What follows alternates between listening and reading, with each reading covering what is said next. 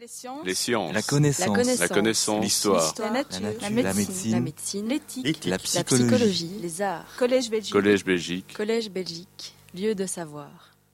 Merci beaucoup pour l'invitation. Oui, Charleroi, c'est une ville, euh, c'est une ville d'ingénieurs hein, euh, qui, qui fabriquait les- le verre pour, euh, pour les, les- les buildings de New York, qui a une longue tradition. J'ai commencé ma carrière d'ailleurs dans un projet de recherche à l'université de Louvain, mais avec les ASEC à l'époque, hein, où on a fabriqué euh, des appareils de TV numérique. Euh, Donc je faisais ma navette Louvain-la-Neuve sur Charleroi, et ça continue à être le cas aujourd'hui. Il y a beaucoup d'ingénieurs que nous formons à Louvain qui travaillent chez Alstom, qui travaillent chez Thales, qui travaillent euh, dans une série de, de sociétés de Charleroi. C'est une ville, euh, une ville d'ingénieurs, une ville d'industrie, et donc c'est avec beaucoup de plaisir que je viens vous tracer quelques perspectives sur l'application des nouveaux principes d'Internet euh, vers l'industrie, en quoi ça va changer les choses. On va perdre des jobs, mais on va en créer, on va transformer des jobs. Euh, c'est une question importante, on, en débattra, j'imagine, durant la séance de questions-réponses. Alors pourquoi une révolution de l'Internet? En fait, euh, on peut comprendre déjà, avant de commencer, quelle est la révolution des activités humaines liées à à l'Internet. L'invention de l'écriture, c'est 5000 ans à peu près avant Jésus-Christ, euh, des, premières tablettes qui, sont utilisées pour des échanges commerciaux, les taxes, etc. Hein, J'ai repris ici une photo de, la Torah. Invention de l'imprimerie 1450. Invention du web 1989. Le- web, ça c'est très important. Ça veut dire que tout le monde avant, seuls les experts pouvaient écrire des livres, très peu d'experts, des livres qui étaient recopiés. Puis euh, c'est devenu un peu plus accessible. L'imprimerie, on peut, on peut diffuser davantage de choses, mais c'est réservé à des, à des personnes savantes qui écrivent. Ici, sur le web, l'invention du web, c'est très différent. Tout le monde peut co-construire le savoir. Vous pouvez contribuer à Wikipédia, vous pouvez faire un blog. Il existe des, clubs de gens qui réfléchissent au changement climatique et, qui se mettent ensemble, hein, ou, des gens qui discutent de politique, etc. Donc le web, ça change tout parce que tout le monde devient lui-même producteur d'informations. hein. On fait partie d'une communauté d'intelligence collective puisque vous êtes producteur d'informations. Ce qui va se passer demain, et ça c'est la, la grosse révolution que je veux discuter avec vous, c'est ce passage du web vers un réseau qui devient une espèce d'intelligence diffuse et qui travaille avec vous. hein. Plutôt que simplement stocker de l'information et permettre à tout le monde d'être visible partout sur la planète, de partager du savoir, de faire de l'intelligence collective, on va faire de l'intelligence augmentée, de l'intelligence augmentée par le réseau. Donc le réseau va devenir un expert qui nous accompagne dans un certain nombre de choses et je vous montrerai l'impact sur les activités économiques. hein. Vous avez déjà, peut-être certains d'entre vous utilisent le, le- le module Siri dans l'iPhone où on peut parler avec son iPhone hein, et, et discuter avec lui. hein. Ça va devenir de plus en plus le cas. Exemple de l'utilisation de l'intelligence du réseau, eh bien, on a une start-up au, laboratoire qui fait des, résumés automatiques de reportages de, sport avec une voix qui ressemble à une voix humaine. hein. donc on filme une scène de sport, on peut faire un résumé automatique, on peut faire un commentaire automatique, on peut faire des, rapports journalistiques automatiques aujourd'hui. hein. le, réseau peut fabriquer lui-même des articles. hein. il existe des endroits où on vous fabrique automatiquement des articles de façon automatique. Donc on passe d'un réseau où on coproduit de l'information à un réseau où on est assisté par une intelligence qui est dans le réseau, par l'intelligence artificielle. Et c'est cette révolution que je veux aborder avec vous. Alors, euh, on discutera après hein, le, principe du pharmacone. Vous connaissez peut-être certains qui ont lu euh, Isabelle Stengers, hein, euh, Autant des catastrophes, résister à la barbarie qui vient. Alors moi j'ai une vision très positive hein, euh, du, pharmacone, je, je dirais l'intelligence qui va venir dans le réseau, le réseau de demain. hein, euh, pourquoi c'est ce réseau intelligent On va essayer de l'expliquer. C'est quelque chose qui libère l'homme hein, de toute la masse d'informations. On va avoir un compagnon intelligent qui nous aide dans nos tâches élémentaires, qui nous aide à apprendre, qui nous aide à gérer notre santé, qui nous aide à travailler. Mais on peut aussi voir le système comme un système d'asservissement. Le pharmacone dans, le grec ancien, c'est à la fois le, remède, mais c'est aussi le poison ou c'est aussi la drogue. C'est les trois choses. hein. Donc le, système que les ingénieurs mettent en place, l'Internet du futur, qui, vous l'avez compris, c'est un Internet qui, grâce à l'accumulation des connaissances, grâce à l'accumulation des données, grâce à un certain nombre d'ordinateurs extrêmement performants, est un réseau qui est un compagnon d'intelligence. Il peut être à la fois remède, nous aide à mieux travailler, à mieux gérer nos vies, à mieux gérer nos relations, à nous libérer du temps. Ça peut être un, poison asservissant qui, nous rend fous ou même une drogue. Bien. Alors, je voudrais rappeler une brève histoire de l'Internet avec vous. Je vais sauter parce que j'ai mis, je pense, trop d'informations, mais vous rappeler pourquoi on en est là aujourd'hui. Hein. Pourquoi est-ce qu'il y a un, changement brutal? Je, conclurai mon exposé par quelques discussions très importantes qui ont, lieu euh, pour le moment aux États-Unis. Vous verrez qu'on n'est pas les seuls à penser qu'il y, a vraiment un moment de rupture. On est en train de passer une rupture dans, un changement de civilisation basé sur, euh, ce, nouvel Internet. Hein. Euh, je voudrais parler sur l'ère des données et bien sûr on parlera d'intelligence artificielle. J'ai mis quelques histoires un peu techniques, je crois que je vais passer vite dessus, c'est là où je gagnerai sans doute du temps, mais j'aimerais vous montrer que c'est possible d'avoir des machines qui résonnent, des machines qui résonnent comme un humain, des machines qui reconnaissent des émotions, des machines qui se comportent de façon humaine, anthropomorphique, c'est faisable. Et si on a ce type de machine, eh bien on peut augmenter des humains, on peut faire des humains qui réfléchissent assistés par la machine, qui ne sont pas uniquement assistés par la mémoire de ce qui est sur Internet, mais par la mémoire, plus du raisonnement sur cette mémoire, et donc on peut avoir un compagnon expert dans le réseau. Et des robots, hein, des robots qui cohabitent avec les humains et qui euh, réfléchissent avec les humains, qui apprennent avec les humains. Et je basculerai sur des études de cas. Aujourd'hui, on travaille avec, j'ai pris trois cas, on travaille avec de nombreuses entreprises en région Wallonne pour transformer ces entreprises et les mettre à l'heure de l'Internet intelligent, à l'heure du big data, à l'heure de, de l'Internet hyperconnecté, à l'heure de l'intelligence artificielle. On travaille avec IBA pour le traitement du cancer par la protothérapie. On essaye d'amener toute l'expertise du réseau pour le traitement du cancer plus efficace. Vous aurez sans doute dans les prochains mois une annonce que Charleroi aura son centre de protothérapie. Hein, c'est dans le pipe. Euh, avec Azaï Glass Company, c'est un domaine totalement différent. Un four à verre. Un four à verre, c'est des ouvriers extrêmement spécialisés. Hein. L'idée n'est pas de remplacer l'ouvrier par un robot, mais c'est d'augmenter la performance de l'ouvrier en l'informant mieux. Hein. Quand on parle aux gens d'Azaï Glass Company, l'ancien Glaverbell, d'augmenter les ouvriers, on se fait un peu tirer les oreilles, mais quand on explique ce que c'est, c'est amener l'information au bon endroit au bon moment, c'est plus acceptable. Donc, et puis, euh, je vous parlerai de, traitement de la parole. Et alors, je conclurai par une, nécessaire implication du politique dans ces questions de changement. C'est nécessaire d'accompagner la transformation des entreprises. Je parlerai peu de la transformation des jobs, l'éducation, mais il y a tout un effort à faire pour, euh, pour faire tout ça. Alors l'Internet, c'est pas si vieux que ça. Hein. Ça, c'est le premier dessin de l'Internet. Le premier dessin de l'Internet, c'est un, petit dessin entre trois villes. Euh, Stanford Research University, c'est la ville de San Francisco. Vous avez la ville de Los Angeles, la ville de Santa Barbara, trois petites machines qui sont beaucoup moins puissantes que vos, que vos téléphones portables aujourd'hui, et une petite machine dans l'Utah. Ça, c'est le premier réseau Internet. Il ne s'appelait pas Internet il s'appelait le réseau ARPANET. Donc le, premier, le premier bout d'Internet qui est apparu sur la planète, c'est un petit bout entre quatre machines reliées à 50 000 bits par seconde. Aujourd'hui, on parle de centaines de milliards de bits par seconde. Donc et c'est des machines, on était très fiers à l'époque, mais c'est des machines bien moins puissantes que votre téléphone portable. Hein. Et donc, comment ce réseau est apparu? Eh bien, il est apparu suite à un gros programme de recherche lancé par les États-Unis en réponse au lancement de Sputnik. En 1957, les Russes, l'Union soviétique à l'époque, lancent le satellite Sputnik, puis peu après, il y a l'astronome Gagarin. Et qu'est-ce qui se passe? Les gens commencent à avoir la trouille. On sait que les, Russes sont capables de faire l'arme nucléaire. Ils ont des satellites, ils ont des fusées. Ça veut dire qu'ils peuvent détruire n'importe quelle zone du territoire américain. Donc les Américains réfléchissent et se disent qu'est-ce qui va se passer si on a une destruction massive avec une bombe atomique? Eh bien, le plus grave, c'est de couper toutes les communications. À l'époque, les réseaux téléphoniques, si vous détruisiez New York et Washington, toutes les lignes téléphoniques passaient par quelques nœuds, vous détruisez les nœuds, il n'y a plus de communication sur le territoire. Donc les gens se sont dit, eh bien, plutôt que de faire des communications téléphoniques classiques, on va inventer un système avec tous des nœuds qui sont égaux. Il n'y a plus de nœuds centraux.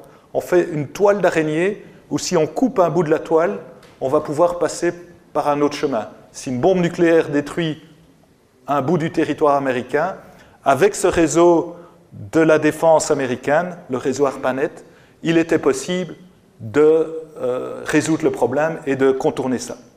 Alors en fait, ce programme américain a ensuite été développé, récupéré par un certain nombre d'universités. Vous trouvez ici le MIT, hein, le Massachusetts Institute of Technology. C'est vraiment la, la, mecque des ingénieurs, ça, se trouve à Boston. Hein. tous, les, tous, les, ingénieurs doivent une fois dans leur vie faire un pèlerinage au MIT. Hein. Euh, et donc, c'est un, un, des nœuds importants. Puis, vous voyez qu'en 72, on n'est pas encore très loin, c'est un tout petit réseau Internet. Et ce qui est génial et ce qui a permis euh, de d'accélérer très fort les, choses, c'est ce réseau avec ses nœuds, tous égaux, cette toile d'araignée, il n'y a pas d'unité centrale. Internet, vous suivez un certain nombre de règles, vous fabriquez un réseau dans votre arrière-cuisine, vous venez connecter votre réseau de votre arrière-cuisine au réseau Internet mondial, vous devenez de facto un bout d'Internet. Je vais vous expliquer comment ça marche. Donc, si on continue, on continue l'histoire, 90, ARPANET arrête d'exister, en 91, on autorise, l'usage commercial du réseau et le CERN donne accès aux outils du web. Donc ça s'accélère. 92, 1 million de machines. Vous voyez qu'entre 69 et 92, c'est lent. 2016, on a 1,05 milliard de machines Internet dénombrées sur Internet. On est passé d'un million à un milliard en quelques années. De 4 machines à un million à un milliard. Vous avez une croissance invraisemblable du nombre de nœuds qui sont sur Internet. Donc qu'est-ce que c'est l'Internet? Je, vous le redis, c'est un réseau de nœuds élémentaires. Les nœuds élémentaires de l'Internet, ça s'appelle des routeurs. Et plutôt que réserver une ligne téléphonique, faire un appel, quand vous fonctionnez sur Internet, vous mettez votre information dans une enveloppe, vous mettez votre adresse, l'adresse Internet de, votre interlocuteur, votre propre adresse, et vous envoyez votre enveloppe sur le réseau. Ça ressemble vraiment à la poste. Et cette enveloppe, elle, arrive à un premier routeur. Cette enveloppe, ça s'appelle un datagramme. Ça passe sur un second routeur, et puis les routeurs décident entre eux par où ils vont transmettre les datagrammes. Donc, si une partie du réseau se détruit, eh bien, on fait un autre chemin, on crée un autre chemin pour arriver à destination. Donc, les chemins sur Internet s'adaptent sans arrêt aux conditions de trafic hein, et l'information. L'information, c'est des informations élémentaires, les datagrammes, qui contiennent l'adresse du destinataire et l'adresse origine. Donc vous mettez toute votre information en enveloppe, même vos Skype, votre vidéo, etc. Première chose que vous faites, vous coupez tout en petites enveloppes d'informations, vous envoyez sur le réseau. Et ça passe de de, de, bureau de poste en bureau de poste, et les bureaux de poste, ça s'appelle les routeurs. Et les routeurs, ils communiquent entre eux. Dès qu'il y a une congestion, un bout du réseau qui est cassé, on trouve une autre voie. Ça, c'est sympa parce que vous n'avez aucune unité centrale. Les routeurs discutent entre eux, ils sont tous égaux. S'il y a quelque chose qui crache quelque part, on, arrive toujours à trouver une voie. Hein, dans les pays les plus détruits, les communications ne fonctionnent plus, mais Internet passe encore. On arrive toujours à envoyer un mail parce que les routeurs discutent entre eux et finissent par trouver un chemin par où passer. Alors, c'est très différent aussi de, Microsoft, de Apple, etc. Il n'y a pas de grande firme derrière Internet. Ce n'est pas une firme. Internet, c'est un groupe d'ingénieurs, ça s'appelle l'Internet Engineering Task Force. Hein, donc ce groupe d'ingénieurs, les, groupes des ingénieurs de l'Internet, ils se réunissent régulièrement entre eux et ils mettent au point les règles de l'Internet. Les règles de l'Internet, ça s'appelle les RFC. Donc si vous allez, pardon, si vous allez sur le site web de l'IETF, vous lisez les règles de l'Internet, les RFC, vous fabriquez un réseau, vous connectez ce réseau qui, suit les règles de l'Internet, les fameux RFC, vous vous connectez au réseau et vous devenez de facto un morceau de l'Internet. Alors, ce n'est pas des, grands bandits, des grandes sociétés commerciales qui sont à l'IETF. N'importe qui, vous, moi, on peut s'inscrire à l'IETF. N'importe qui peut s'inscrire à l'IETF. On a un professeur chez nous, à Louvain, Olivier Bonaventure, il s'est inscrit à l'Internet, il a amené des idées, et les grandes firmes, Microsoft, IBM, etc., ont accepté son idée parce que c'était une excellente idée. Il a fait une start-up avec euh, Belgacom qui s'appelle Tessarès. Aujourd'hui, les téléphones Samsung utilisent les règles d'Olivier Bonaventure pour l'Internet. Hein. Donc, un prof avec peu de moyens, mais des bonnes idées, peut aller à l'IETF. Alors, la règle de l'IETF, c'est un des gourous de l'IETF, c'est Dave Clark. We reject kings, president and voting. Pas de vote, rien. C'est des gens qui viennent avec du code informatique qui comparent les codes informatiques et ont choisi les meilleurs codes informatiques. Donc c'est un peu un, groupe de geeks avec des, types avec des longues barbes, des longs cheveux, etc. Hein, c'est une faune un peu spéciale. Olivier Bonaventure, il a une tête tout à fait normale, lui. Hein, mais, c'est des gens qui viennent avec leur, leur bout de leur, leur, leur, machine, ils comparent entre eux et ils font les règles suivant les meilleurs. Alors c'est génial ce truc-là parce que ça veut dire que personne ne possède l'Internet. L'Internet, c'est le lieu le plus démocratique qu'on puisse imaginer, en tout cas l'IETF. Hein, c'est un, lieu qui est issu de la guerre froide, mais c'est aussi issu de Woodstock, de, de, mai 68, des, sites californiens hein, où les universités étaient très libérées à l'époque. Et la, règle de l'IETF, c'est justement pas de règle, no rules. On vient avec du code, on compare et on prend ce qui marche bien. Hein. Et c'est comme ça que ça avance. Et donc ça, c'est très puissant. Il y a une chose sur Internet qui est contraignant, c'est qu'il faut que chacun ait une adresse individuelle. Et ça, il y a quelque chose qui est centralisé. Ça s'appelle l'IANA, c'est aux États-Unis. L'IANA donne les adresses pour être sûr qu'on ait une seule adresse, qu'un point unique soit identifié sur l'Internet. Les règles, tout le monde peut les suivre, mais l'adresse sur Internet, il faut qu'elle soit unique, sinon on ne vous retrouve pas. OK? Eh bien, la grande nouvelle, c'est que le nombre d'adresses, hein, avant, ça valait beaucoup d'argent, une adresse. On était dans la quatrième version d'Internet, 4 milliards d'adresses. 4 milliards d'adresses, aujourd'hui, c'est plus assez pour Internet. Et donc, on est passé de l'Internet avec 32 0 et 1, 32 bits d'adresse, 4 milliards d'adresses, à un nouvel Internet. On a sauté la cinquième version d'Internet, on est à la sixième version d'Internet. Pour ceux qui sont bons en informatique, 128 bits d'adresse. Ça veut dire quoi 128 bits d'adresse? Ça veut dire euh, un nombre incroyable d'adresses. Tous ces nombres-là, c'est le nombre d'adresses qu'on a dans la nouvelle version d'Internet. Si vous divisez ce nombre par le nombre de mètres carrés de la Terre, vous tombez sur 6, 10 exposants 23 adresses, points de connexion possibles sur l'Internet euh, voilà. 6, 10 exposants 23, ça fait 600 000 milliards de milliards d'adresses disponibles sur, euh, par mètre carré de la Terre. Hein, donc euh, un nombre quasi incommensurable. Hein. Donc on a, ça veut dire quoi? Ça veut dire que tous vos organes de voiture, les, si vous êtes un humain augmenté avec des dispositifs dans vous, des, des capteurs euh, implantés dans votre cerveau, ben chacun peut avoir, chaque objet peut avoir une adresse IP, peut avoir un point de connexion sur Internet. On a quasi un nombre infini d'adresses disponibles dans la sixième version d'Internet. C'est celle qui est en train de se, propager partout aujourd'hui. Donc, première idée à retenir, Internet, un espace démocratique hein, où les gens font des règles et si on suit les règles, on est Internet. C'est ce qui a permis une croissance indépendamment des, pouvoirs. Vous avez de l'Internet en Chine, partout. Hein. donc c'est un, un, organe avec des gens euh, qui sont juste des ingénieurs, qui développent des règles. Et si on suit ces règles, on devient Internet. Et deuxième idée majeure, aujourd'hui, des points de connexion sur Internet, on en a un nombre infini. On va voir que ça a un certain nombre de conséquences. Alors l'Internet, pourquoi est-ce qu'il s'est développé très vite? Il s'est développé parce que l'électronique et les technologies ont permis d'aller très vite. Vous avez entendu parler de la loi de Moore, peut-être, certains d'entre vous. Tous les 18 mois, le nombre de puces que vous avez, le nombre de fonctions, le nombre de transistors, le, le nombre d'opérations que vous pouvez faire sur une puce double. Vous achetez un PC, 18 mois après, le PC au même prix, il a deux fois plus de puissance de calcul. C'est ça que ça veut dire. Vous achetez un téléphone, 18 mois après, vous achetez un nouveau téléphone, il est deux fois plus puissant. Donc tous les 18 mois, vous doublez la puissance, et ça, ça existe depuis 1980, et ça n'arrête pas. Hein, donc de, depuis 1970, pardon. Donc tous les, tous les 18 mois, on double la puissance des machines.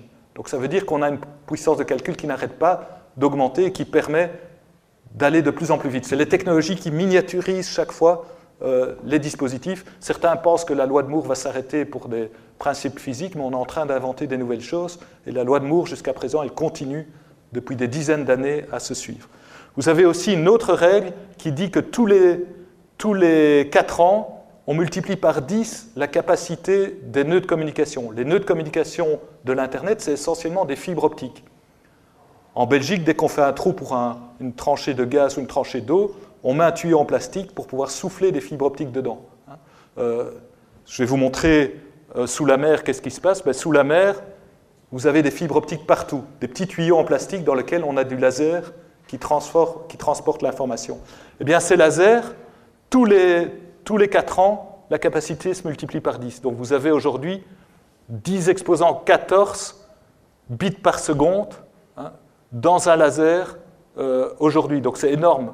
10 exposants 9, c'est 1 milliard, donc ça fait 5, euh, ça fait 10 000 milliards de bits par seconde dans un petit tube en plastique. Et dans une fibre optique telle qu'on met sous la mer ici, vous voyez, vous avez, pardon, vous avez un gros paquet, vous avez un gros paquet de fibres optiques qui transportent énormément. Donc vous avez ces tuyaux, vous en avez partout sur le territoire. En Belgique, dès qu'on ouvre une tranchée, on met des tuyaux de fibre optique le long des lignes de chemin de fer, partout, on en a partout, on est très très dense en fibre optique.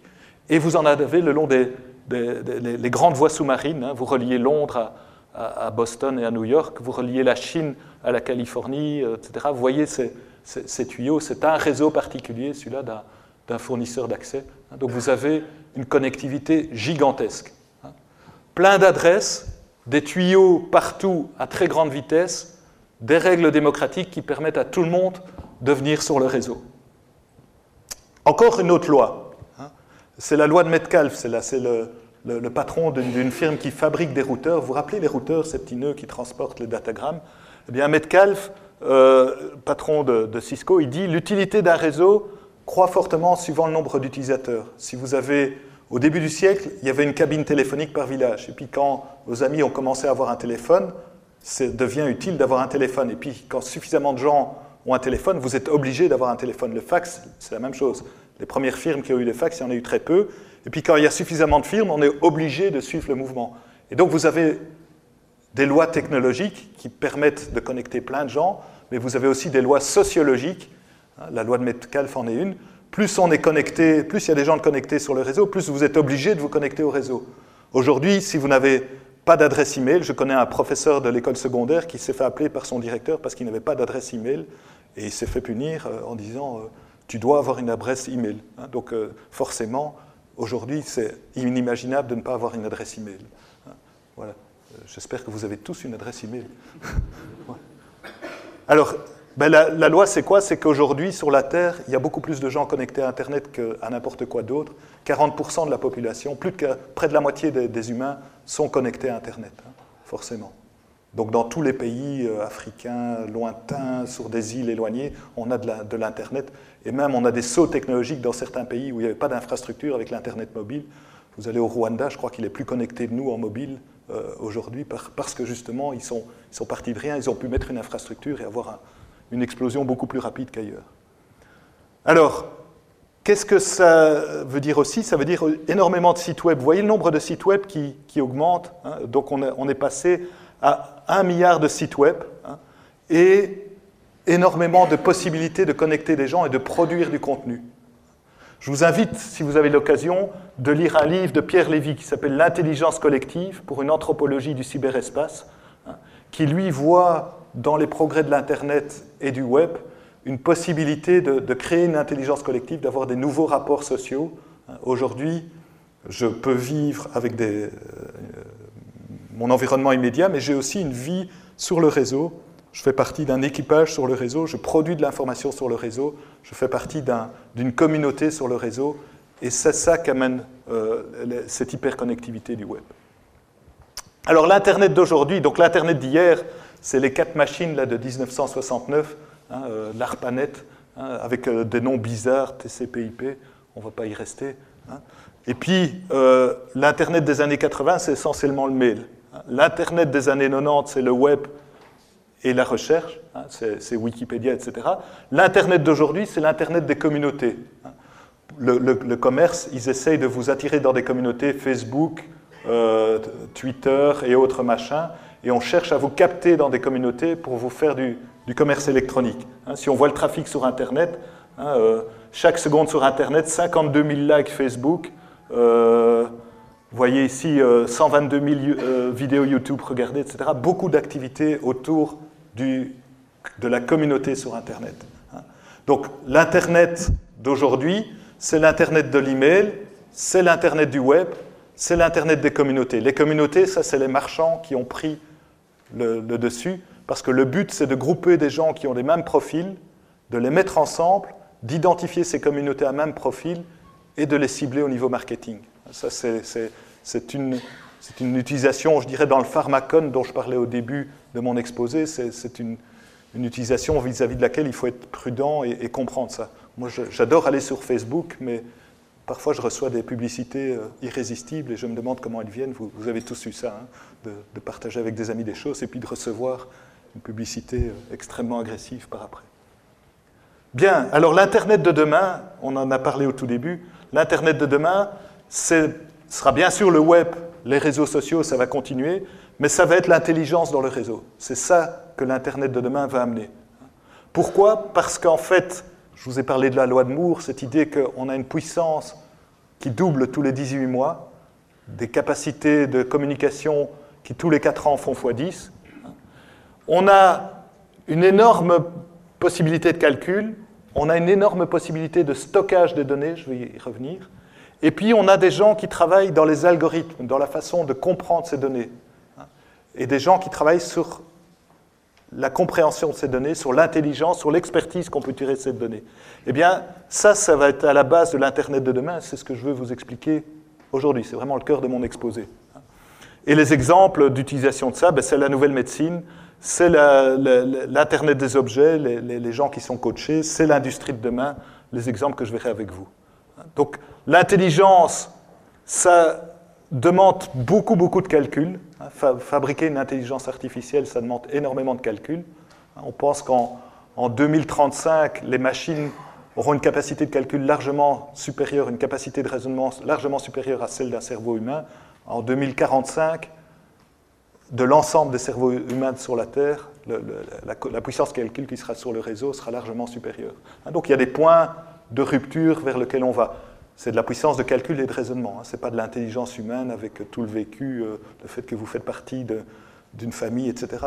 Des machines, elles n'ont pas de corps, elles ne, vivent pas en famille, etc. Il y a des choses qu'elles n'ont pas. Mais en, matière de raisonnement, d'intelligence, euh, en termes de raisonnement, d'interprétation des données, on va vers des, points de rupture qui sont assez intéressants. Alors, enfin moi que je trouve intéressant, peut-être qu'ils peuvent être euh, vus comme étant effrayants.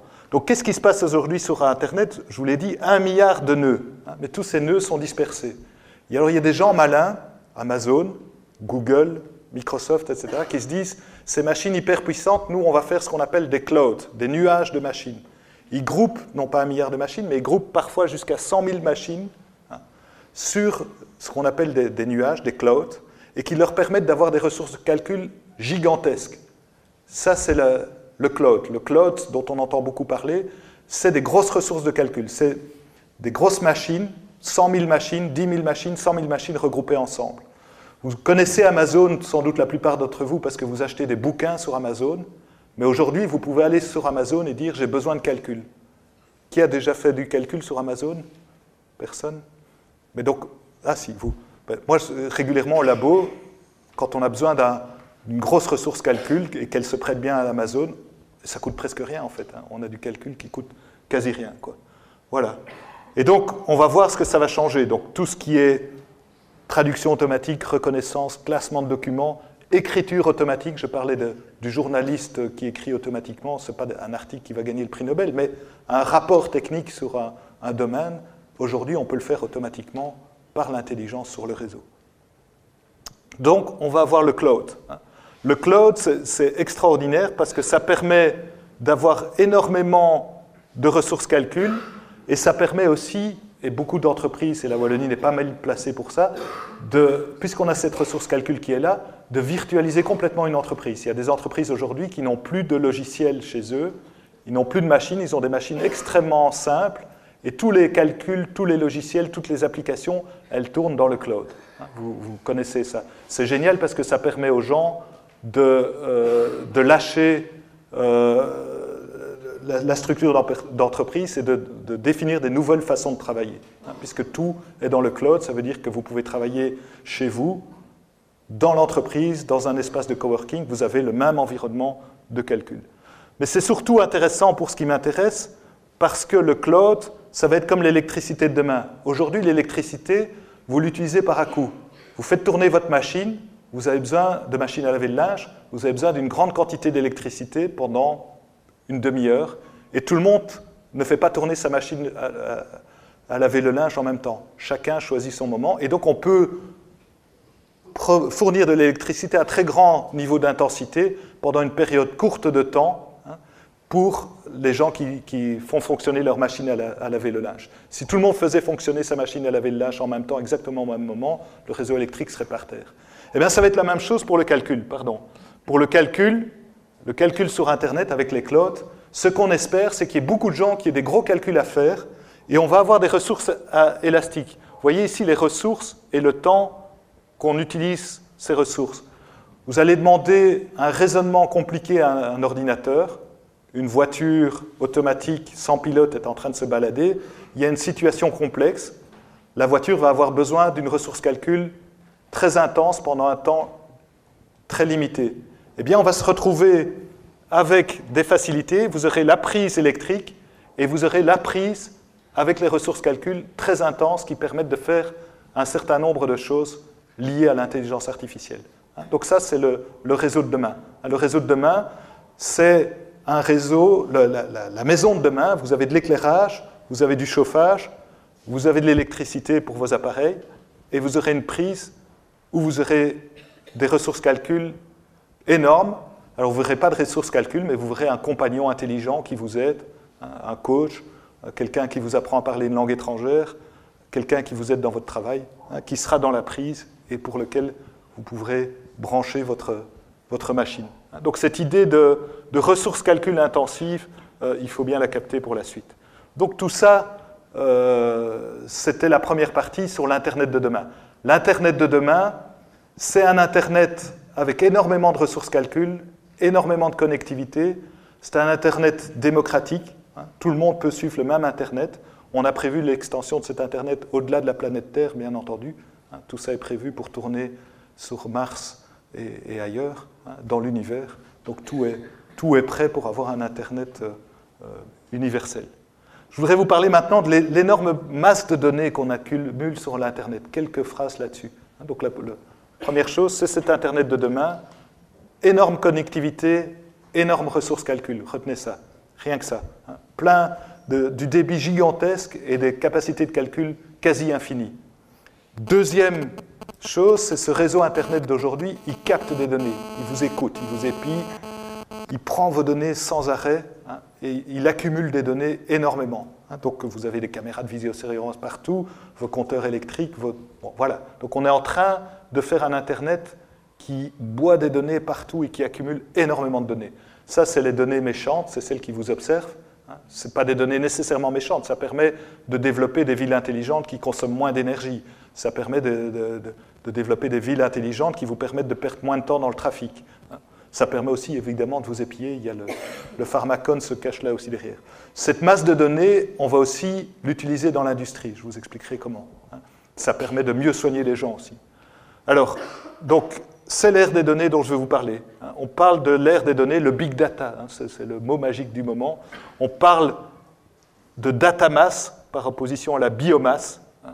Euh, et on parle de, de, volumes gigantesques. Pour vous donner des ordres de grandeur, hein, on parle euh, aujourd'hui euh, que la, génération de données en 2020, c'est 10 exposants 18 gigabytes. Hein, c'est des, données gigantesques. Je vous ai mis deux photos ici. Hein, ça, c'était le, CERN avec le, Large Hadron, le LHC du CERN. 15 pétabytes IAR.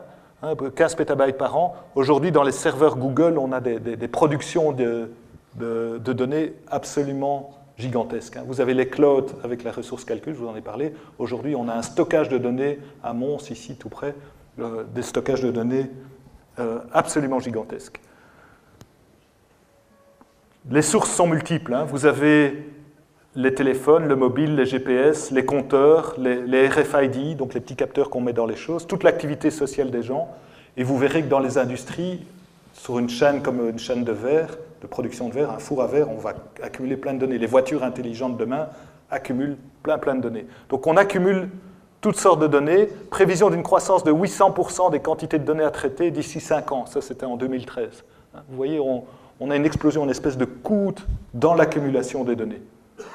Ça concerne tous les domaines, hein. la banque, l'assurance. L'assurance, ça c'est un peu inquiétant qu'ils accumulent plein de données sur vous pour voir si vous êtes assurable ou pas. Le domaine de la santé, ça c'est très important. Le domaine de la défense, hein, euh, les gens euh, observe sur les réseaux sociaux les comportements des gens, c'est inquiétant aussi. Euh, il y a beaucoup de choses qui se passent. Le domaine de la, de la vie, vous le savez, hein, le génome humain complètement séquencé, donc aujourd'hui on peut accumuler des données médicales, on en verra quelques exemples par après. Alors, ça va, vous me suivez? M'arrêtez quand vous voulez, hein, si vous avez des questions. Donc, premier vecteur, l'Internet de demain. Deuxième vecteur, accumulation colossale de données sur tout le monde. Alors, si vous avez de la puissance calcul du réseau et de l'accumulation de données, si vous avez des données, vous avez des exemples. Vous commencerez à pouvoir raisonner sur les données. Qu'est-ce qui vous rend, vous, intelligent? C'est tout votre vécu. C'est tout ce que vous avez appris, c'est les exemples qu'on vous a donnés. On vous a dit ça c'est bien, ça c'est pas bien, ça c'est juste, ça c'est pas juste. On vous a appris à raisonner en vous livrant des exemples. Toute votre vie, vous avez accumulé énormément d'informations. L'intelligence dans le réseau, elle va se baser là-dessus. Elle va se baser sur la grosse capacité de calcul du réseau et sur l'accumulation des données. Hein. Et je voudrais vous parler euh, en particulier d'un domaine que je ne traduis pas en français, qu'on laisse en anglais, qui s'appelle le machine learning. Le machine learning, c'est la discipline qui étudie comment programmer les ordinateurs pour faire évoluer les comportements sur la base des données d'exemples ou l'expérience passée. Donc on veut que nos ordinateurs regardent un certain nombre d'exemples, observent des données et petit à petit apprennent automatiquement des exemples. Et donc le machine learning aujourd'hui résout pas mal de choses. La reconnaissance de la parole. On a une petite société à Mons qui s'appelle Acapella, hein, qui fait de la synthèse vocale, mais qui fait aussi de la reconnaissance vocale, qui est leader dans le domaine. Iris à Louvain-la-Neuve, qui vient d'être acheté par Canon, sont des gens experts dans la reconnaissance de l'écriture. Ils fonctionnent par machine learning. Ils regardent plein d'exemples et au bout d'un moment, on arrive, voilà. On travaille avec une petite boîte qui s'appelle ASIC, qui fait de la vidéosurveillance, qui détecte des intrusions dans des, dans des, espaces dangereux. Ils ont par exemple l'usine marémotrice de la Rance, on regarde plein d'exemples, on évite de... Et, dès qu'il y a un bateau qui rentre dans un périmètre, ben on, arrive à le reconnaître. On apprend des exemples, on, répète les exemples. Un pickpocket, hein, c'est quelqu'un qui va avec la foule vers la trame de métro, mais qui ne rentre pas dans le métro, qui part dans l'autre sens. On observe plein d'exemples de pickpocket et puis on arrive à faire des caméras automatiques détecteuses de pickpocket hein, automatiques. C'est un peu dangereux d'avoir des raisonnements aussi simplistes parce qu'il vaut mieux un agent de police qu'un robot à ce niveau-là. Hein. La voiture automatique, euh, vous voyez tous les exemples. Donc le, machine learning va, va, transformer beaucoup de métiers. Nous autres, les informaticiens, on est même un peu inquiets parce que le machine learning, il regarde comment on fait des programmes. Quand on donne un problème à un programmeur, il regarde le problème et puis il fait un programme. Ben, avec le machine learning, en montrant plein de situations avec le programme informatique, on peut imaginer que l'intelligence artificielle, le machine learning, va faire lui-même un programme informatique sur base des exemples qu'on lui a donnés. Donc euh, notre métier va changer. On va beaucoup plus parler avec le client, on va beaucoup plus euh, rentrer dans le dialogue, mais faire le code proprement dit, peut-être qu'un jour, euh, le machine learning sera capable de le faire. Donc on va avoir plein d'applications, et je ne vais pas aller longtemps sur ce slide-ci, mais qui, sont, qui peuvent être classées suivant leur caractère d'interactivité, le temps qu'il faut pour apprendre hein, l'application, et puis les interactions, les, demandes qu'on tourne autour de ça. Donc les applications de demain, c'est quoi? Ben, Elles sont déjà là, l'oreillette qu'on met dans son oreille pour entendre en, direct hein, un langage. Un chinois vous parle, vous mettez une oreillette et vous entendez le français en temps réel. Ça, ça commence à apparaître. Hein. la voiture sans pilote, euh, faire des problèmes, euh, résoudre des problèmes compliqués, l'intelligence ambiante, le coach. Hein. Je ne sais pas si certains d'entre vous ont vu le film Her. Her, c'est un, système opératoire dont un, ordinateur qui parle à une personne et la personne tombe amoureuse de ce, parce que le, programme devient anthropomorphique, reconnaît les émotions. J'en parlerai tout à l'heure. Hein. Reconnaître les émotions, ce n'est pas très difficile. Je vous montrerai comment on fait si on a du machine learning. Donc comment ça marche le machine learning hein, Et euh, la, grande vogue pour le moment, c'est le deep learning. Aux États-Unis, tout le monde est fou avec ça. Donc ils investissent des masses d'argent. Hein, IBM, euh, Google, Microsoft, tout le monde met, beaucoup d'argent dans le deep learning. Hein, c'est une, méthode qui permet de faire le machine learning qui excite un peu tout le monde. En fait, le machine learning, c'est vieux. Machine learning, moi je fais ça depuis, depuis 30 ans avec un collègue qui s'appelle Michel Verlezen. Hein, on rentre des données, des exemples, on sort une décision en sortie. Par exemple, on rentre des, images, des trajets de gens, hein, des, des foules, puis on, sait, euh, on dit cette foule-là, elle est paisible, hein, cette foule-là, elle est en, panique. Et donc, suivant l'état de la foule, on va avoir un interrupteur qui s'allume ici en sortie. Hein. Ça, c'est ce qu'on aimerait avoir. Au tout début, on rentre plein de données, et puis il y a n'importe quoi qui sort ici. Mais l'humain, il sait ce qu'il veut en sortie. Donc l'humain, qui voit la foule pour dire si elle est paisible, en panique, si elle marche vite ou quoi, il sait le bouton qu'il voudra allumer pour décrire l'état de la foule. Donc qu'est-ce qu'il fait? Il regarde ce qui sort et au début il sort n'importe quoi. Puis il va dire, moi j'aimerais bien que tu me sortes tel truc. Et dans le réseau de neurones, en fait toutes les entrées sont les caméras qui sont ici, eh bien on va mettre des poids, des valeurs qui petit à petit vont s'adapter en apprenant sur l'expert humain qui donne des résultats. En imagerie médicale, on a fait ça notamment avec l'IPG ici à Charleroi, regarder des, des images au microscope de cellules cancéreuses cancéreux, pas cancéreux, cancéreux, pas cancéreux. On répète plein d'images et petit à petit, on apprend des poids dans un réseau qui s'appelle un réseau de neurones, réseau de neurones artificiels. On, copie les neurones et les poids qui sont dans les neurones apprennent une situation particulière. On peut dire cette, cette image-là, c'est une image cancéreuse, celle-là pas. Donc, les, systèmes informatiques, ça fonctionne comment? Eh bien, c'est des, poids qui multiplient des entrées, qui multiplient des signaux, des signaux en entrée, des points d'image, des sons, des données observées, des réseaux, des comportements. On rentre plein de données qu'on observe, le big data de tout à l'heure. On adapte des poids et puis on prend une décision. Alors ça, ça marchait pas mal jusqu'il y a peu. Hein. On, avait des résultats plus ou moins bons. Et puis les gens qui travaillaient sur ces données en faisant des stats, en faisant d'autres choses, ça marchait, ça marchait pas mal aussi. Et puis qu'est-ce qui s'est passé récemment?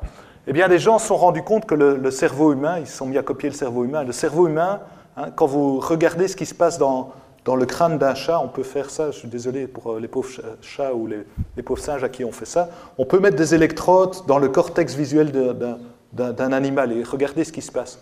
Et le cerveau, qu'est-ce qu'il fait? Eh bien, quand il regarde une, une foule, il regarde d'abord, ou si vous regardez un village, vous regardez d'abord globalement le village, puis vous regardez les maisons, puis vous regardez les fenêtres, les portes, etc. Donc vous regardez d'abord en multi-résolution. Donc vous regardez d'abord globalement, puis localement. puis l'autre chose que vous faites, vous regardez les contours. Si vous voulez regarder l'émotion dans un visage, vous allez regarder la forme du sourcil, l'ouverture des yeux, l'ouverture de la bouche, le nez, etc. Et vous allez passer votre temps à regarder des, features locales, à regarder des, des contours et des contours orientés. Et donc on se rend compte qu'en fait le cerveau humain, il a toutes sortes de petits trucs où il va chercher des tas de choses dans l'image. Et en fait, euh, les gens qui faisaient ces réseaux de neurones de façon un peu aveugle se sont mis à copier de façon un peu plus proche comment le, réseau humain fonctionne. Donc ils se sont dit, on va regarder une image et on va la regarder globalement et puis on va la décomposer en une série de couches, en une série de couches où on regarde toutes sortes de choses et on mélange ces choses. Et donc, je, vais parler très brièvement là-dessus, mais l'idée de base, c'est de regarder une voiture ici. Vous avez une image d'une voiture et il faut savoir si c'est une voiture, un, camion, un, bateau, un cheval ou un avion. Eh bien, on regarde toutes sortes de choses dans l'image et puis on les regroupe ensemble. Ça, c'est ce qu'on appelle le pool qui est ici. Donc, on regarde toutes sortes de caractéristiques, puis on les regroupe ensemble. Et on répète ça un certain nombre de fois. Et en fait, ce machin qui peut paraître bizarre, hein, il n'est possible que si vous avez énormément d'exemples. Pour apprendre tous les petits nœuds qui sont ici à l'intérieur, pour adapter les petits nœuds à une situation, il faut plein d'exemples et il faut plein de ressources calcul. Et donc c'est la combinaison de cet Internet avec plein de ressources calcul et la combinaison de l'Internet avec le big data qui permet l'émergence du deep learning, hein, de, l'apprentissage profond, de l'apprentissage qui copie à peu près le cerveau humain. Hein, c'est de l'apprentissage. On apprend, on apprend, on apprend, on apprend. D'accord? Alors, ça, c'est des, exemples pour reconnaissance de, choses. Vous êtes au courant, peut-être certains d'entre vous, hein. en 2016, Alpha, AlphaGo a battu le champion du monde de Go, parce qu'il regardait des parties de Go sans arrêt, il adaptait les petits nœuds, et puis il est capable de jouer une partie de Go et de battre le, Go lui-même. Et en fait, même les programmes jouent l'un contre l'autre. les, intelligences artificielles apprennent en jouant l'une contre l'autre et donc elles vont beaucoup plus vite puisqu'elles n'ont pas besoin d'un humain à regarder. Au début, on, copie des humains et puis on fait, on fait de l'apprentissage renforcé par soi-même.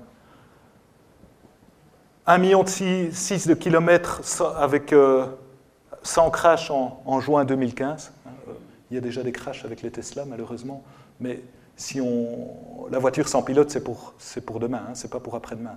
Donc on y est très très bientôt, hein, la voiture sans pilote. On connaîtra ça tous avant la fin de notre vie. Euh, donc on s'assied dans la voiture, on dit euh, voiture, conduis-moi à tel endroit, on ouvre son journal et puis euh, on, déplie son, on replie son journal à l'arrivée. Donc ça, c'est pour demain. Comment ça se passe? Ben, Toujours ces exemples. Le deep learning était un élément fondamental autour de ça. La reconnaissance d'image, ben là, on était très frustrés, nous les ingénieurs en traitement de signal, parce que pour reconnaître une image, on faisait des calculs sur les couleurs, sur les contours, etc. Et en apprenant, avec plein d'exemples et beaucoup de calculs, un réseau profond, un deep learning, eh bien, on arrive à faire des choses beaucoup mieux en aveugle qu'en travaillant avec des algorithmes complexes qu'on avait mis dans, le coup. Nous, on travaille beaucoup euh, sur l'imagerie médicale avec, euh, avec IBA, avec d'autres gens. Hein, pour euh, pouvoir déterminer des, contours de tumeurs, protéger les organes à risque. On a beaucoup de travail à faire sur la reconnaissance d'images, aider les, radiothérapeutes, aider les cancérologues à, détecter des choses. Eh bien, on travaille aujourd'hui, j'ai un de mes chercheurs qui part en Californie dans une division d'IBM Watson, hein, la recherche IBM sur le deep learning, pour, euh, pour travailler dans le futur euh, dans ces questions-là. Hein, donc le, domaine médical a énormément à gagner autour de ça. Alors, euh, donc, je vous ai parlé de l'Internet. Vous retenez l'Internet, plein de calculs, hein, la prise qui fournit plein de calculs, des, réseaux énormes. Les données sur l'Internet, l'accumulation de données gigantesques. Et euh, l'intelligence artificielle, les réseaux de neurones profonds. Hein, un vrai breakthrough aujourd'hui aux États-Unis, au MIT, si vous voulez de l'argent pour faire de la recherche aux États-Unis, si vous n'avez pas le mot deep learning dans votre demande d'argent au gouvernement américain, vous êtes une université, vous ne recevez pas l'argent. C'est quasi ça, quoi. Hein. C'est devenu le must, le passage obligé, et c'est même excessif parce que c'est presque une mode plus qu'une réalité, quoi. Ça, va très loin. Pour les ingénieurs, ne pas faire de deep learning aujourd'hui est mal vu, quoi. Nous, on, on ne résiste pas non plus. Voilà. Alors, le, dernier point que je voudrais vous, parler avant de vous parler d'études de cas, j'en suis à combien, quelle durée? Parce qu'on m'a dit 1h20 Une heure. Oui, donc il me reste 20 minutes. Ok, ça va aller. Donc, dernier point, c'est que tout ça. Comment? 30 minutes. Hein? Dernier point, c'est que tout ça, ça ne doit pas vous embêter. Ça doit disparaître. C'est un des grands challenges des, programmes de recherche européens, c'est the disappearing computer. L'ordinateur évanescent. Vous voyez plus l'ordinateur. Vous êtes dans votre voiture, c'est plus une voiture, c'est quelque chose qui vous conduit quelque part et vous dialoguez. Bonjour, tu vas bien? Oui, je vais bien. Comment te sens-tu ce matin? Très bien. Où est-ce que tu veux aller? Ben, Je veux aller euh, chez ma grand-mère, lui porter euh, des galettes et éviter le grand méchant loup. Ok, euh, je vais te faire un trajet sympa qui réalise ça. Hop, et voilà, vous rentrez en dialogue avec un objet qui vous amène. Donc l'ordinateur, vous ne le voyez plus. Hein. Il disparaît. Il disparaît dans la voiture, il disparaît dans la maison, il disparaît dans votre téléphone, c'est déjà le cas. Hein. Vous, utilisez Siri. Hein. Vous, utilisez Siri ou pas? Ah ben, Bonjour Siri.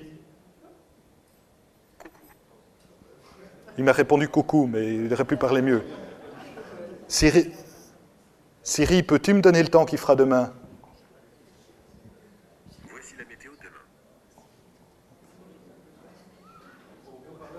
Oui, oui, il est derrière. Dis-moi, Siri, combien de temps il faut pour euh, aller de Louvain-la-Neuve à Charleroi?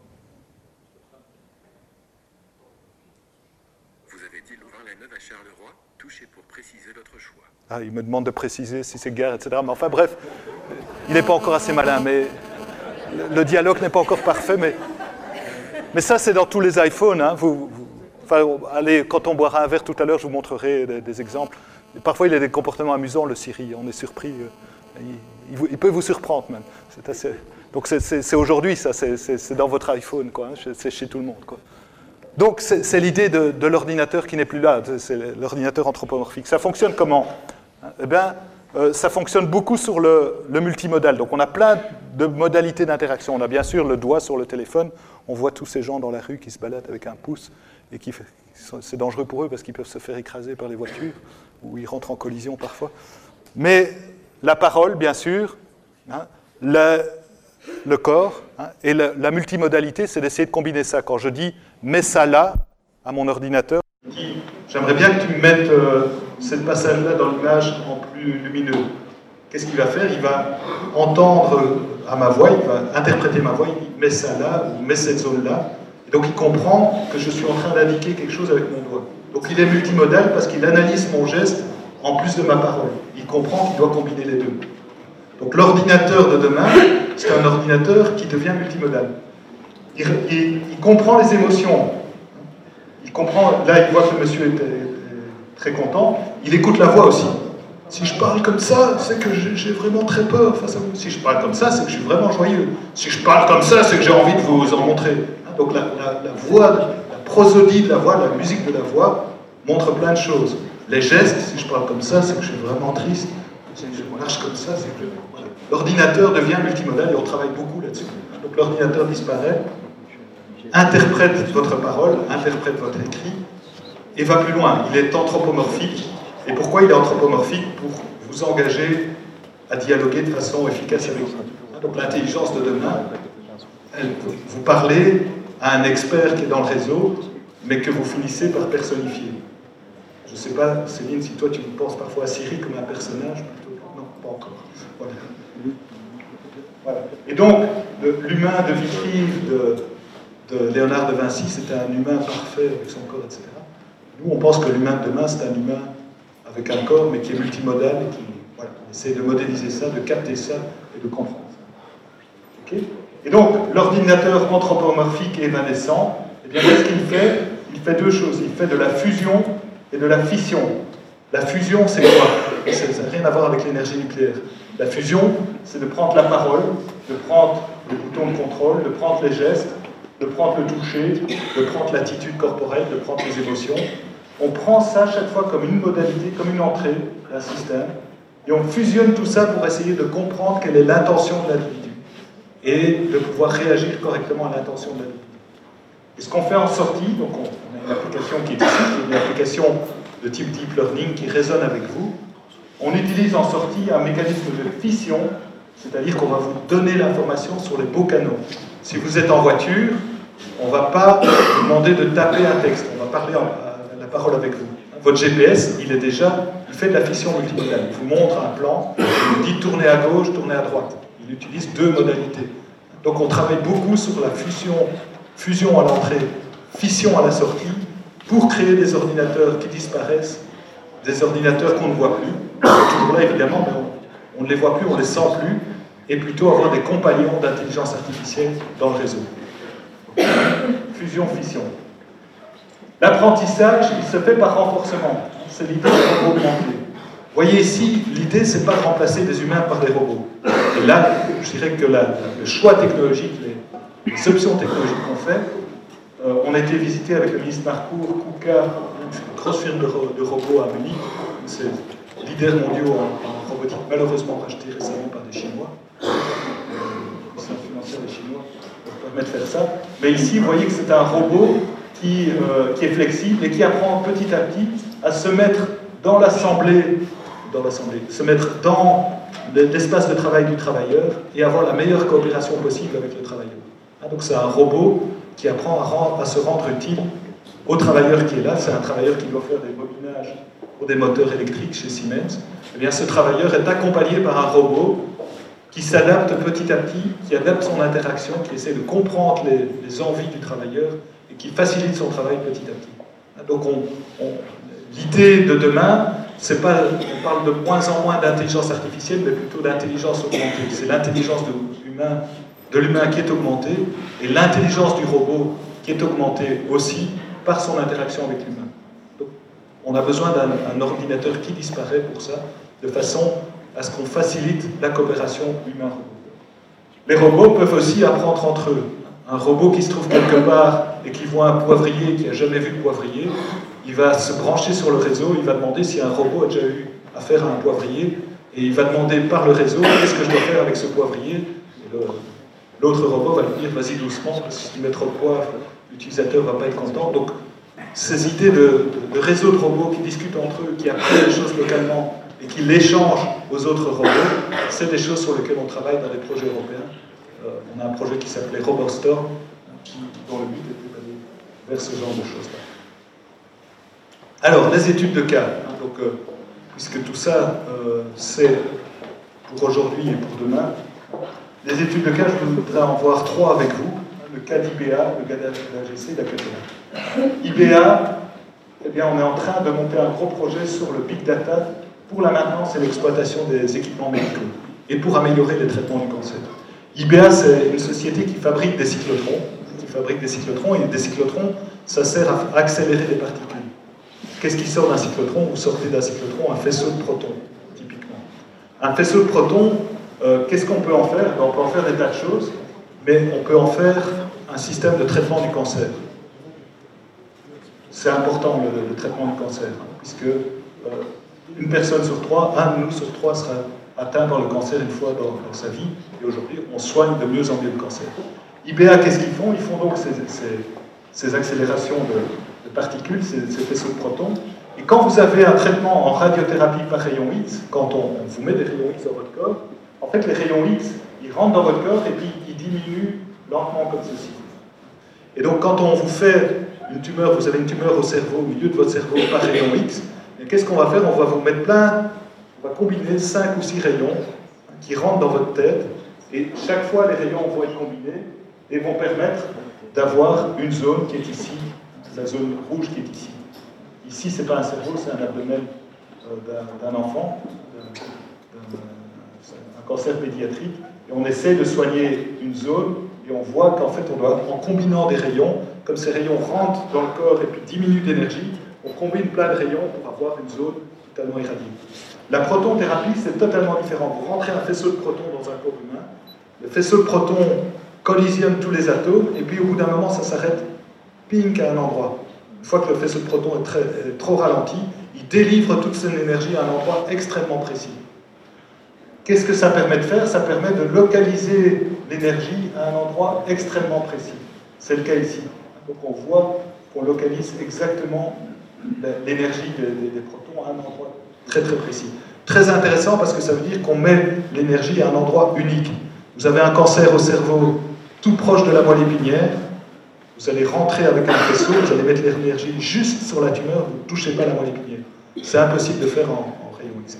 Et donc pourquoi est-ce qu'on a besoin de big data, d'intelligence artificielle, etc. pour tout ça? Parce que ce faisceau de protons doit être extrêmement précis doit suivre sur base d'images toute une série de recommandations pour aller exactement là où il faut. Donc qu'est-ce qu'on va faire? Avec IBA, avec la protothérapie, vous avez une meilleure qualité de vie après traitement. Le taux de ce, cancer après un traitement en protothérapie est nettement inférieur. Si vous êtes un enfant, il faut passer par la protothérapie parce que vous avez des tissus en pleine croissance. Tous les rayons X que vous ramassez avec la radiothérapie conventionnelle vont abîmer vos tissus et votre croissance va être moins bonne que si vous êtes traité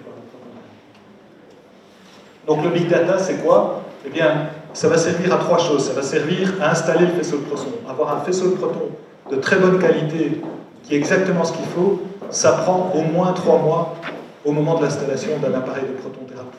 Donc qu'est-ce qu'on va faire? Eh bien, on va mettre plein de capteurs sur tous les aimants, des capteurs partout, des capteurs partout, et on va utiliser des techniques de machine learning, les fameux deep learning, les fameux réseaux de neurones, pour pouvoir faire un, une installation d'un faisceau de protons non plus en trois mois, mais en trois semaines. Donc réduire tout ça. Et donc qu'est-ce qu'on fait? Ben, On apprend sur des tas de sites, sur des tas de situations différentes, on accumule des données et on fait du big data autour de ça. Deuxième chose, un appareil de protothérapie, régulièrement on s'arrête, on doit faire la maintenance, le mettre à jour pendant la nuit, parce que ça marche plus bien, c'est déréglé. Et donc là aussi, savoir faire du faire du réglage, savoir s'arrêter au bon moment, etc c'est des choses qu'on peut faire. Troisième chose qu'on fait, c'est regarder sur plein de patients comment les patients réagissent face à la tumeur. Est-ce qu'on fournit la dose au bon endroit? Est-ce que le, mouvement du patient correspond à ceci, cela? Donc on observe tout ce qui se passe sur un très grand nombre de patients, on collecte des données d'image de tous ces patients et on peut, de nouveau par le machine learning et par le calcul intensif, faire des traitements extrêmement améliorés par rapport à ça. Donc exemple ici, vous avez euh, une, un traitement. Vous prenez un patient, vous faites une image, vous faites un CT scan pour les médecins dans la salle, vous faites un, scanner du patient, vous faites la délimitation de la tumeur, le contour de la tumeur, et puis autour de ce contour de la tumeur, vous faites un traitement, vous décidez la dose. Qu'est-ce qui va se passer pendant le, le traitement? Eh bien, le, le, patient va avoir des changements de poids. Il va avoir de l'eau qui apparaît à certains endroits, il va avoir la tumeur qui décroît, donc tout ça va se mettre à bouger. Et donc, on doit régulièrement adapter le traitement, ou changer le traitement et le refaire. Eh bien, grâce au, au, au, big data et aux machines learning, on va pouvoir faire ça de façon beaucoup plus automatisée. Donc, c'est trois domaines sur lesquels on travaille avec.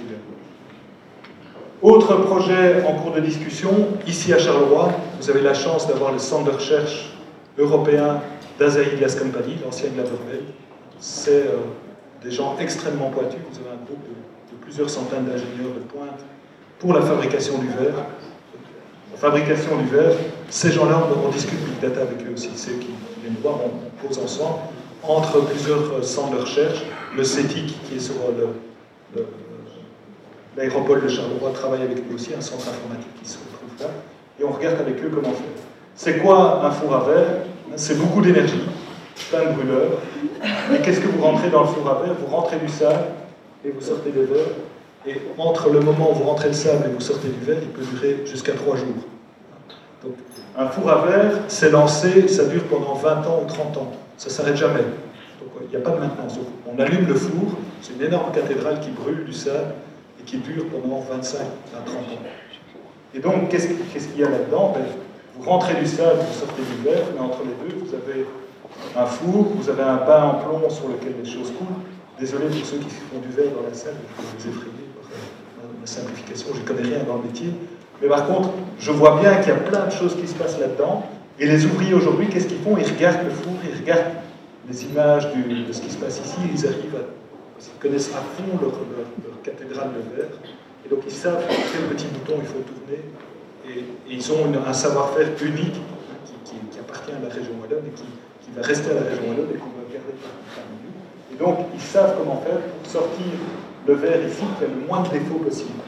Ils connaissent tous les, tous les petits trucs. Et, donc qu'est-ce qu'on envisage de faire? Eh bien c'est d'essayer de, de comprendre l'interaction entre le, les différents éléments du four et de voir si je tourne tel bouton, qu'est-ce qui se passe? Donc on construit par apprentissage, par machine learning, toute une série de relations entre le four et la qualité du verre qui sort. Et donc on observe des, cas où ça s'est bien passé, peu de défauts, ça c'est le nombre de défauts en fonction du temps. Et puis il y a des moments où on a plein de défauts au cours du temps. Les verres qui sortent sont plein de défauts, on doit les jeter.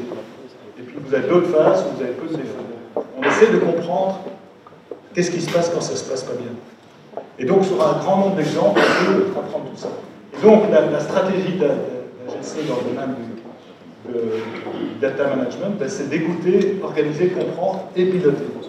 La Glass Company veut garder son personnel qualifié, son personnel expert, mais veut fournir l'information au bon moment, au bon endroit, augmenter la performance avoir moins de déchets, avoir un verre de meilleure qualité. La base, c'est de pouvoir avoir un ouvrier qui est assisté par l'intelligence, assisté par les données, et qui permet de, prendre les décisions les plus efficaces avoir une qualité du verre optimisée. Donc c'est non plus de l'intelligence artificielle, c'est de, de l'intelligence augmentée, c'est un ouvrier augmenté, ce, ce dont je vous parlais tout à l'heure. Et donc on travaille sur plusieurs projets là-dedans, et peut-être que je vais... Euh, mentionner un dernier projet. Donc c'est une, une, chance pour nous, je voulais le citer, parce que la Zaïd Glass Company euh, a son, ses headquarters à Louvain-la-Neuve, son centre de recherche à Charleroi, ça crée plein d'opportunités de développement euh, dans les laboratoires, de collaboration avec l'industrie, et euh, ce sont des bons exemples sur l'utilisation de Dernier petit problème, enfin gros problème que je voulais vous mentionner, un autre projet sur lequel on travaille avec Acapella, une société qui fait de la synthèse et de la reconnaissance de l'appareil d'annonce, et les archives de l'audiovisuel en Belgique, Sonoma. On est en train de, de, monter un projet pour faire du big data sur toutes les archives. On a toutes les archives de la RTBF et de, de, des radios, c'est des milliers d'heures de radios qui ont été indexées, qui ont été écrites à la main, sur lesquelles on a le texte, la parole, on a parfois de la vidéo. Et on utilise cet énorme espace pour faire du deep neural network, donc les fameux apprentissage par et du traitement automatique du langage pour comprendre la parole et pouvoir indexer tous ces contenus, en faire, en faire de l'usage, refaire de la synthèse vocale, comprendre ce qui se passait à une époque, et on va pouvoir faire des reportages intéressants qui seront enrichis par toutes ces, données visuelles. Donc c'est des choses importantes qu'on est en train de faire. Je saute tout ça. Et je conclue hein, par la nécessité de suivre tous ces développements par une politique régionale. Et ça, on le fait au niveau de la région. Vous savez qu'on a un ministre du numérique. Euh, le ministre Marcourt a plein de compétences des hautes écoles. Vous le connaissez via vos, études, j'imagine, d'attention. Il est aussi ministre de l'économie qui, pilote le plan Marshall. Euh, et c'est aussi ministre du numérique. Et donc, pourquoi est-ce qu'on doit faire ça? Bien parce que l'école de pouvoir public a un rôle. On doit la transition vers l'économie. On doit développer les talents. On, veut que nos jeunes soient, soient, numériques. On veut que le territoire, ben, qu'on ait les fibres optiques qu'il faut, la haute vitesse qu'il faut, les ressources qu'il faut. Et il faut qu'on développe l'entrepreneuriat. On a lancé via le plan numérique, et Rion a lancé un fonds qui s'appelle le fonds WIP, qui permet aux startups qui travaillent dans ces domaines-là de pouvoir trouver l'argent nécessaire pour et on travaille de plus en plus en, évidemment Alors le numérique, ce n'est pas la, la Wallonie uniquement, c'est le fédéral, c'est l'Europe. Et on trouve les bonnes connexions à la fois au niveau national et au niveau européen, pour que chacun fasse euh, sa part du boulot pour le développement du numérique. Donc la, base hein, pour le développement du numérique en région Wallonne, c'est quand même le plan Marshall et les pôles de compétitivité. On n'a pas une industrie informatique de pointe, si elle est de pointe, mais elle est beaucoup de PME en, région Wallonne la région Wallonne, c'est le bio-win, c'est le, biomédical, c'est la bionique, c'est la, mécanique, c'est des domaines dans lesquels la région Wallonne est extrêmement forte. Et donc on travaille à travers les pôles du plan Marshall pour essayer d'induire ces, nouvelles pratiques du numérique. Euh, donc ça, c'est la transformation de l'économie. La stratégie numérique de la région Wallonne, vous pouvez la trouver sur un site web qui s'appelle digitalwallonia.be et vous avez le plan numérique de la région Wallonne qui comprend un certain nombre de mesures pour faire cette transformation le numérique.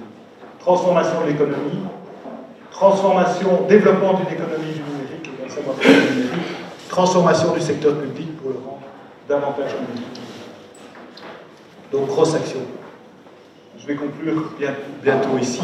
Euh, hier soir, je me suis attardé sur un, site où euh, le président Obama euh, discute avec le, directeur du Media Lab du MIT.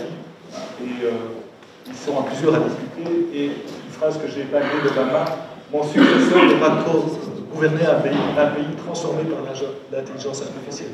Donc ils se font du souci pour savoir quelles sont les transformations en termes de jobs, combien de jobs vont être perdus? Quand aujourd'hui on peut faire une banque par des programmes sur Internet, qu'est-ce que c'est Qu'est-ce Comment assurer cette transition? Est-ce qu'on peut développer un modèle où on parle plutôt d'intelligence augmentée que d'intelligence artificielle? Donc c'est des, choses importantes qui sont discutées. Le site web, il est ici, euh, sur wild.com. Vous tapez euh, Obama MIT, vous avez un avis très intéressant.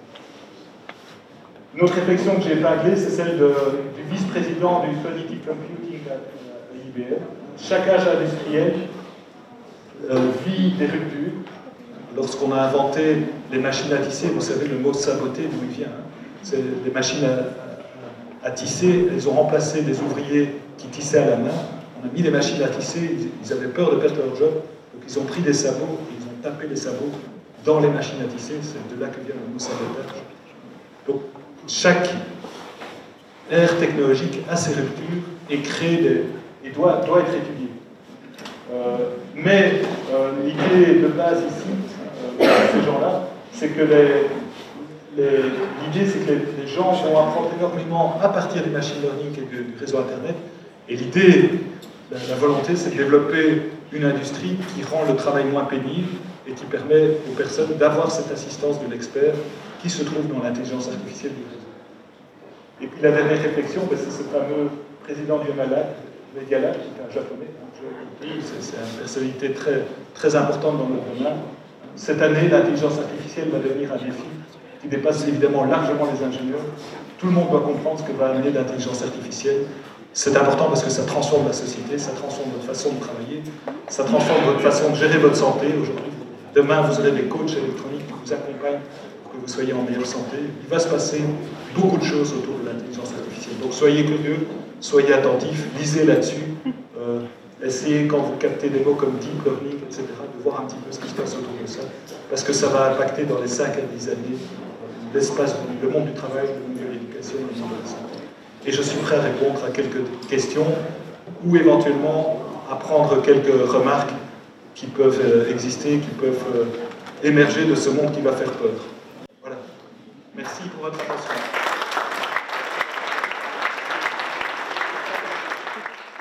Les sciences. Les sciences. La connaissance. La connaissance. L'histoire. La nature. La nature, La la médecine. médecine. La médecine. L'éthique. La La psychologie. psychologie. Les arts. Collège Belgique. Collège Belgique. Collège Belgique. Lieu de savoir.